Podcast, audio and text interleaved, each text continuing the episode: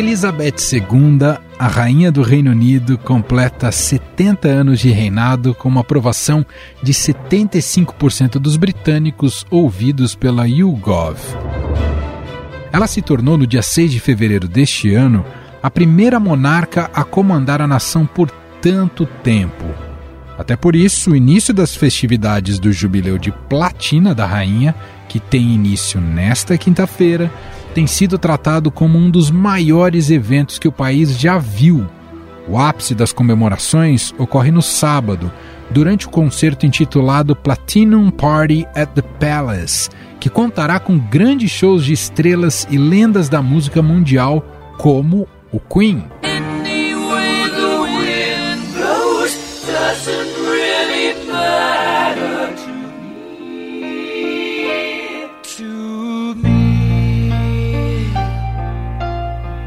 Diana Ross.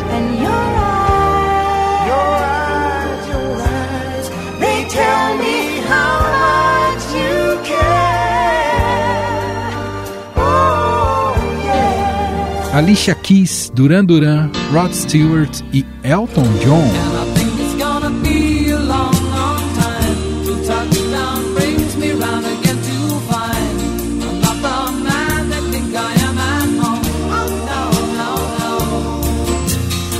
Segundo a Associação de Cervejarias e Bares da Inglaterra, cerca de 45 milhões de litros de cerveja devem ser consumidos ao longo da festividade. Mas como estamos falando de uma rainha, é claro que teremos também a parte protocolar da comemoração.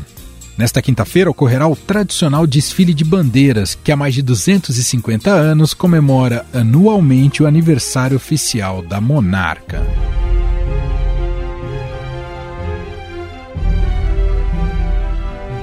Mas quem vê a simpática senhora com seus 96 anos e com uma saúde que já inspira cuidados, não imagina a trajetória pela qual ela passou.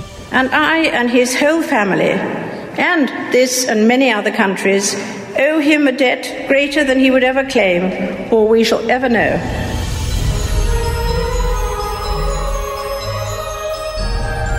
Elizabeth Alexandra Mary nasceu em 21 de abril de 1926 em Londres e seu futuro como rainha só foi possível graças a seu tio Edward, que abdicou do trono para casar com uma plebeia desquitada. Com isso, a coroa foi para seu pai, George VI, que ficou conhecido como Rei Gago, por causa dos seus problemas de fala que podem ser vistos no filme O Discurso do Rei interpretado pelo ator Colin Firth. I send to every household of my uh, peoples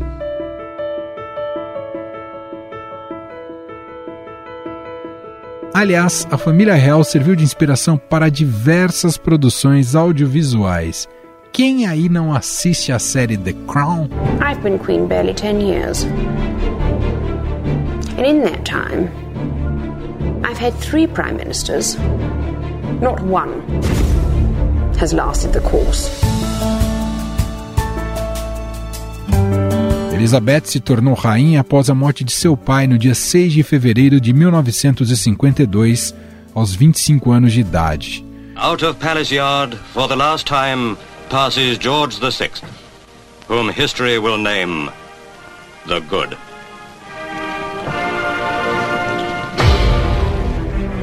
Elizabeth II sobe ao trono em uma Inglaterra abalada pelos estragos provocados pela Segunda Guerra Mundial.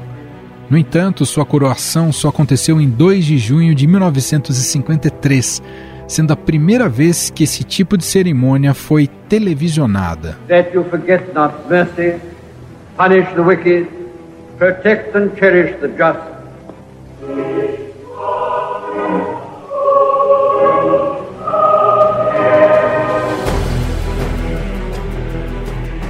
Com 21 anos, casou com o príncipe Philip, com quem teve quatro filhos: Charles, Anne, Andrew e Edward.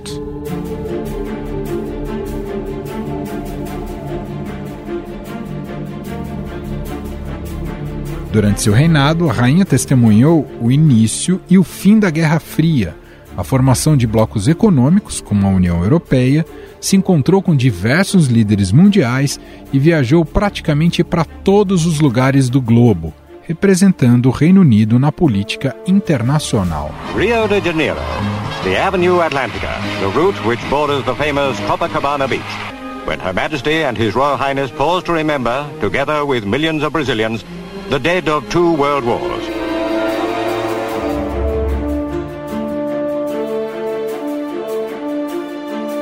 Em 1968, durante o período da ditadura militar no Brasil, ela veio ao país como parte de um programa de viagens pela América Latina e visitou alguns estados, como a Bahia, São Paulo e o Rio de Janeiro.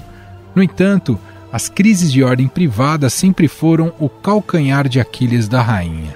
Os divórcios de seus filhos, a princesa Anne com Mark Phillips em 1992 e de príncipe Andrew com Sarah Ferguson quatro anos depois, abalaram o modelo de monarquia familiar que ela vinha tentando manter. Been rumors recently about divorce and unhappiness. Are they true or untrue? what are we doing here?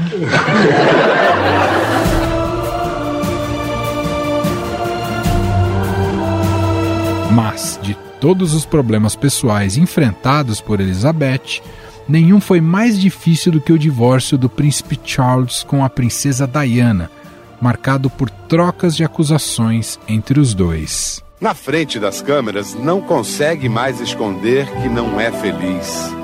A traição de Charles está nos jornais. Em 92, o livro Diana, Sua Verdadeira História, descreve um casamento sem amor, uma princesa desiludida. Neste mesmo ano, os dois se separam oficialmente. Quando Diana faleceu em um trágico acidente em Paris em 1997, o reinado de Elizabeth II atravessou sua fase de maior instabilidade, com um em cada quatro ingleses desejando uma mudança de regime. Atualmente, quem tem dado dor de cabeça à rainha é seu neto, Harry, junto com sua esposa Meghan, que abdicaram de seus postos e compromissos reais e passaram a dar declarações polêmicas sobre a família real. Conversation with you, with Harry, about how dark your baby is going to be? Potentially, and what that would mean or look like. Calma, se você está se perguntando se o casal vai às comemorações da rainha, a resposta é sim. Em um minuto, vamos falar mais sobre os problemas políticos enfrentados pela rainha, seu legado e o futuro da monarquia britânica, numa conversa com a doutora em Relações Internacionais pela London School of Economics e também professora de Relações Internacionais da ESPM, Carolina Pavese. Recentemente, o iFood se tornou a primeira food tech no Brasil a assinar o Pacto Global da ONU. Com isso, a empresa reafirma o compromisso de alinhar suas estratégias e operações aos princípios estabelecidos pela ONU nas áreas de sustentabilidade, educação e inclusão social, e também se compromete a seguir os Objetivos de Desenvolvimento Sustentável para combater as mudanças climáticas. Dentro dessa proposta, um dos objetivos do iFood é tornar-se neutro na emissão emissão de CO2 até 2025. Para isso, investe em pesquisas e testes de meios de entrega sustentáveis movidos à energia limpa, como a moto, primeira moto elétrica para entregadores, e o projeto iFood Pedal, que incentiva e facilita o acesso de entregadores a bikes convencionais e elétricas. Além disso, as entregas do iFood já são 100% neutras, através da compra antecipada de crédito de carbono. Segundo o sistema de estimativas de emissões e remoções de gases de efeito estufa, o Brasil é o sétimo maior emissor de gases de efeito estufa no mundo, e alguns dos causadores disso é a indústria, a agropecuária e os meios de transporte. O iFood quer ajudar a reverter esse quadro. Para saber mais, acesse news.ifood.com.br. Estadão Notícias.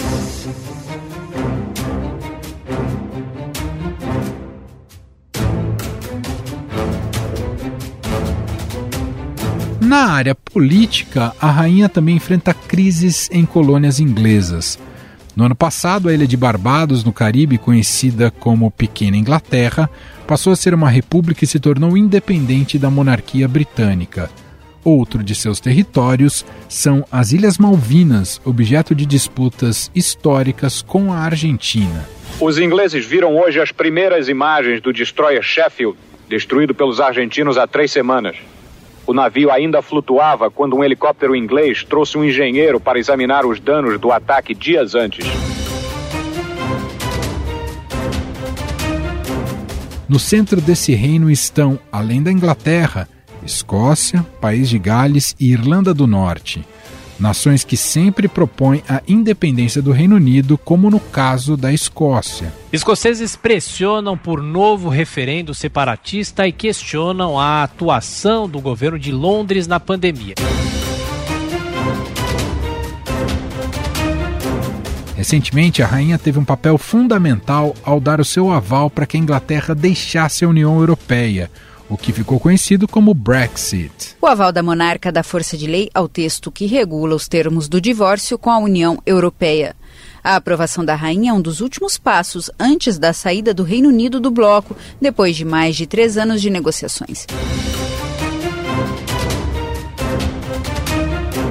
Fora isso, o reino de Elizabeth II enfrenta outra crise que tem como alvo o primeiro-ministro do país, Boris Johnson o político passa por uma série de denúncias de promover festas durante a pandemia, o que gerou uma quebra de confiança do parlamento britânico. O primeiro-ministro do Reino Unido pediu desculpas depois de admitir que foi uma festa em meio ao lockdown. Os opositores defendem que ele renuncie.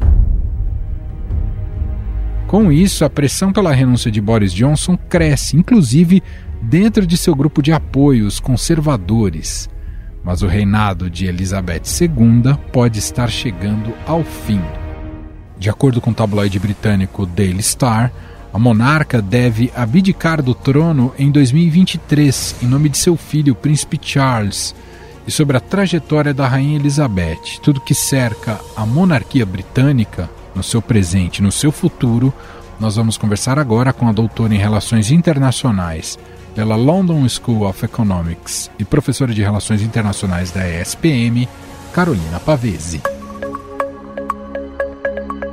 Olá, professora, seja bem-vinda mais uma vez por aqui, tudo bem? Olá, tudo jóia. Prazer estar aqui com você hoje. Primeiramente, te ouvi sobre o legado da Rainha Elizabeth, esses 70 anos de reinado, Quais são os marcos? Quer dizer, como é que a gente poderia classificar? É tanto tempo, mas como é que a gente poderia resumir e classificar esse período elisabetano, professora?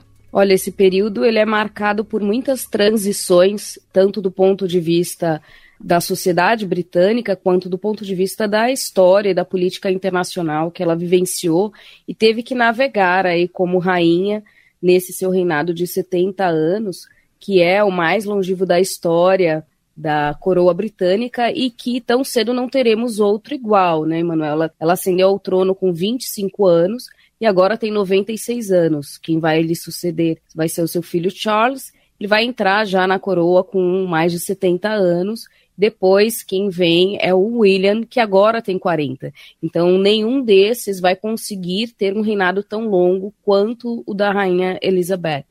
Ela tem um papel muito importante ainda na política, na sociedade britânica, mas ela enfrentou aí várias guerras, ela acompanhou, né, desde a, a, do fim da Primeira Guerra, então teve que navegar o Reino Unido num processo de descolonização muito importante, então ela acompanhou a queda do Império Britânico e precisou estar à frente disso. Quando ela ascendeu, era um contexto de pós-Segunda Guerra, início de Guerra Fria, e logo de cara ela teve que lidar com figuras como Churchill, Stalin, Eisenhower, uma mulher com 25 anos naquela época. Né? Então, o seu batismo já foi de fogo no início desse seu reinado e vem acompanhando também uma queda de popularidade da monarquia e um desafio de se afirmar a importância e a relevância de se ter esse sistema em pleno século XXI. Então, ela acompanhou, por exemplo, foram 14 primeiros ministros é, na política Nossa. britânica nesse trecho, né? E conseguiu também se firmar como uma rainha muito popular dentre todas essas crises, inclusive recentemente de Brexit,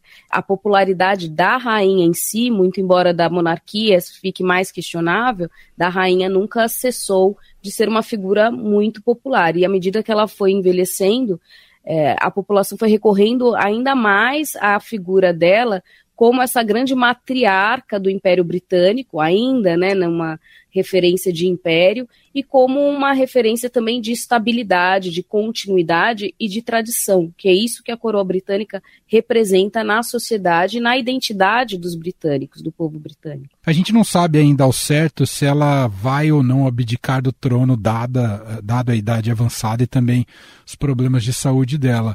Mas pegando até esse gancho que você nos colocou, professor, a, a sobrevivência e o apelo da monarquia corre riscos sem a presença dela? Corre riscos em relação à sua relevância. De curto prazo, o que nós temos são pesquisas que indicam que há uma queda da popularidade da monarquia, mas que a gente vai ter, em média, uma pesquisa que foi publicada pelo YouGov, que é o órgão de, de pesquisa do governo britânico, neste ano, comparando com 2012, né, então quando a gente teve o jubileu uh, de diamante da rainha, dos 60 anos, houve uma queda de popularidade da monarquia e de apoio da população à monarquia. Mas, em média, nós ainda temos 56% da população que é a favor da manutenção da coroa e da monarquia, e um número também grande de indecisos ou de indiferentes em relação a isso. Há um movimento incipiente dos chamados republicanos, mas é muito pequeno e não tem força política o suficiente para ser um movimento de oposição forte. Né? Então, em geral, é, há esse apreço pela coroa e uma ausência de alternativa para que a gente veja se consolidar como uma, uma oposição. Então, uma ruptura nesse sistema de governo, que é uma monarquia parlamentar, ou também chamada de uma monarquia constitucional, onde é uma divisão de tarefas, né? A monarquia tem agora um papel mais simbólico, embora a rainha ainda ocupe cargos importantes. Então, ela é chefe de Estado, não só do Reino Unido, mas também de outros 14 países que compõem o Commonwealth, que eram ex-colônias britânicas. Ela é chefe das Forças Armadas e ela é chefe da Igreja da Inglaterra. Né? Então, veja que não é pouca coisa, embora seja uma função simbólica, mas ela, inclusive, precisa aprovar o primeiro-ministro, ela tem o poder de dissolver o parlamento ela tem também o poder e a responsabilidade de aprovar todas as leis que passam no Westminster. Então, tudo que o Congresso aprova precisa, do ponto de vista muito formal, mas de um crivo da rainha. Né? Ela se reúne semanalmente com o primeiro-ministro Boris Johnson, qual ele atualiza a rainha do que está acontecendo na política britânica. Então, esse papel é simbólico, é de cerimonial e protocolo, mas também é um papel político que existe né? E há esse poder formal investido na figura da coroa. Em termos de desafios futuros, a Rainha Elizabeth conseguiu também assegurar a sua popularidade e transitar nesses 70 anos como uma mulher é, na monarquia e no mundo é, cada vez mais moderno, onde a ideia de coroa parece uma ideia muito arcaica e que se contrapõe, inclusive, com o que nós imaginamos de uma democracia, mas ela tem uma tradição de ser uma figura também imparcial e tentar ser um pouco apolítica, se é que isso é possível. O príncipe Charles ele já tem, embora seja menos popular, menos carismático, mas ele já tem uma agenda um pouco mais posta, sobretudo em questões ambientais. Então ele já interferiu mais na política britânica e isso incomodou quem é a favor dessa imparcialidade, dessa neutralidade. Né? Então ele vem com uma agenda. E o, o William também, é, junto com a, a, Catherine, a sua esposa, é, também vem com uma participação justamente para assegurar essa popularidade da coroa entre os mais jovens. Então, uma é, intervenção em mídias sociais, em eventos, eventos de cinema e campanhas né, que tocam nessa agenda uh, de uma geração mais nova. Então, campanhas de questões identitárias, questões relacionadas à saúde mental. Né, então, há uma participação um pouco mais presente, sempre respeitando esses valores tradicionais que, por direito, a coroa representa, né, uma instituição por natureza conservadora. Até nesse sentido, pelo perfil do Charles e do príncipe William, a gente pode dizer que esse futuro da monarquia, esse fardo tende a cair, é, recair mais sobre William, dada a sua idade e esse perfil mais popular que ele tem, professor? Sim, até porque é, o príncipe Charles já tem uma certa idade, né? Ele já está na, na casa dos 70 anos, então é, a estimativa de vida, a rainha fugiu um pouco da, da curva e o seu marido também morreu ano passado com 99 anos, né? Então, bom, se o Charles seguir o exemplo dos pais, ele ainda vai, vai viver muito tempo, mas de qualquer forma vai ser um reinado relativamente curto. Né, é quando ele ascender ao trono. Quem vai substituí-lo vai ser o seu filho William, que vai ter esse desafio maior de conduzir essa monarquia ao longo do século XXI, com todos os desafios que se coloca ao tradicionalismo, ao conservadorismo desse sistema e também a própria relevância do Reino Unido nas relações internacionais de uma forma geral. Né? A coroa ela tem esse papel simbólico, mas ela é importante para manter um certo protagonismo e um status é, do Reino Unido num contexto onde nós é, acompanhamos uma queda desse grande império, é, onde nós acompanhamos a ascensão dos Estados Unidos como grande potência no lugar que antes era ocupado pelo Reino Unido. Então há uma perda de relevância objetiva na política internacional do Reino Unido nesse contexto pós-Segunda Guerra. E falando um pouco sobre política doméstica da, da, Inglaterra, essas comemorações que começam nessa quinta do, do Jubileu de Platina, pode aliviar um pouco a pressão sobre o festeiro Boris Johnson, professor? Olha, é, essa comemoração ela vem em ótimo momento, né? Ela vem primeiro num pós-Covid, onde assim como no Brasil, o mundo inteiro, eh, foram medidas um período de muita restrição de, de mobilidade, de circulação, e, e com poucos motivos para se comemorar, então vem como um alívio. Ela vem também como uma espécie de placebo ou de oportunidade de se esquecer a crise que o Reino Unido enfrenta uma crise econômica sem precedentes, onde nós temos um aumento da inflação que não se via nos últimos 30 anos, é, uma queda no poder aquisitivo dramática da população, um aumento de preços de insumos, de commodities, de energia, e que tem afetado, impactado muito no dia a dia e na qualidade de vida das pessoas. Somando-se a isso uma crise também política que nós já vemos se arrastar há muito tempo com o Boris Johnson, mas ele já passou por tantas crises também, talvez né, não se sabe se essa dessa vez ele cai ou não, mas com esse escândalo do chamado Partygate, aqui no Brasil não, não passaria de uma coluna num jornal, mas que no, no Reino Unido tem muito impacto onde o, o primeiro-ministro e seus assessores violaram suas próprias regras de isolamento e fizeram grandes festas, com muita bebida envolvida é, em Westminster, né, violando o que ele mesmo recomendava para a população e que tem impactado negativamente na sua reputação o que se discute, inclusive, nessas semanas é se vai haver um voto de confiança ou não no primeiro-ministro. Lembrando que ele não é uma figura diretamente eleita pela população, ele é apontado, Sim. nomeado pelos partidos majoritários através de um sistema de coalizão. Né? Nesse sistema parlamentarista, deter uh, o apoio da maioria do Congresso é crucial para se assegurar a continuidade de um primeiro-ministro. E a gente tem uma guerra no continente europeu ocorrendo também, um clima de Brexit que ainda não se estabilizou, houve uma fragmentação muito grande, uma polarização da população muito grande, é uma questão muito polêmica e dividiu muito a opinião pública. Então, uma celebração de uma festa da coroa, marcando o aniversário da rainha, que é essa figura que agrega, que une e que há um consenso de esquerda, de direita, de vários grupos em relação ao apreço pela rainha, é muito bem-vindo.